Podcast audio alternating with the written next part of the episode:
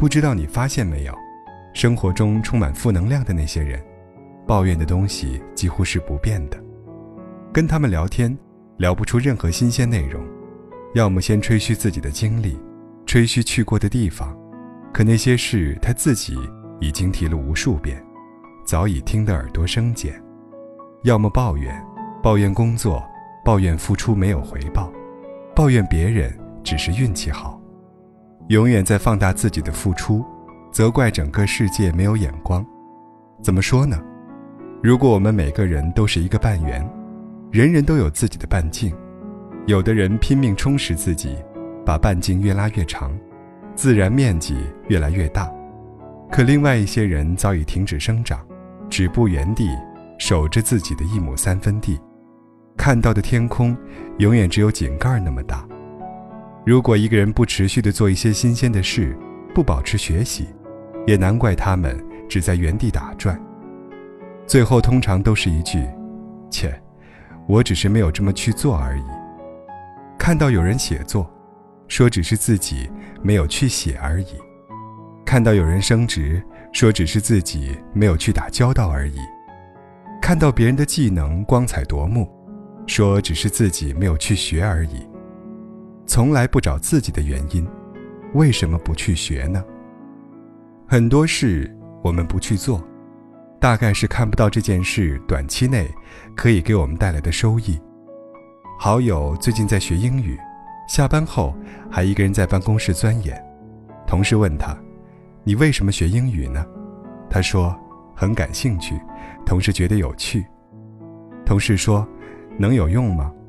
他说：“学习一项技能总会有用的，只不过大多数事情还没有到它发挥价值的时候。”以前我也不觉得读书有什么用，可总是在一个很莫名的时候想起书里的一句话，就能沉下心来。很多事情就是这样，要在未来的某一个时刻才能发挥价值。大多数时间，我们都在准备自己，开出花之前，我们都得扎根。回想起曾经拼命学习的日子，早起晚睡，除了吃饭做题，就是做题吃饭。每天给自己两集《老友记》的时间，社交网络最多刷半小时。现在回想起来，还会觉得那样的日子难以呼吸，空气稀薄。仔细想想，其实自己并不是一个很能坚持的人。可一旦投入，变成习惯，再无趣的事情依旧能找到乐趣，并且乐此不疲。在未来的某一天，塑造我们的。就是我们走过的路，读过的书，做过的事。最直观的便是平和。你很少会看到努力坚持、丰富自己的人抱怨，他们并不被所谓的命运困扰，因为内心早已足够丰富，让他们有信心能应对各种糟糕的环境。一旦有了如此平和的内心，反倒是能看到生活里的诸多乐趣。你想成为什么样的人，就得做什么样的事。步入成人社会，时间多少无法自己安排，大多都要朝九晚五，可都能直观的看到每个人的状态完全不同。有些人有活力，有些人有想法，另外一些人每天疲惫，也想不到什么新鲜的东西。或许你也在想，为什么有人可以这么游刃有余呢？他们总是闪闪发光。他们总是有出人意料的想法，他们总有常人没有的判断力，他们总是用自己的能力改变着别人的看法，也改变着自己的境遇。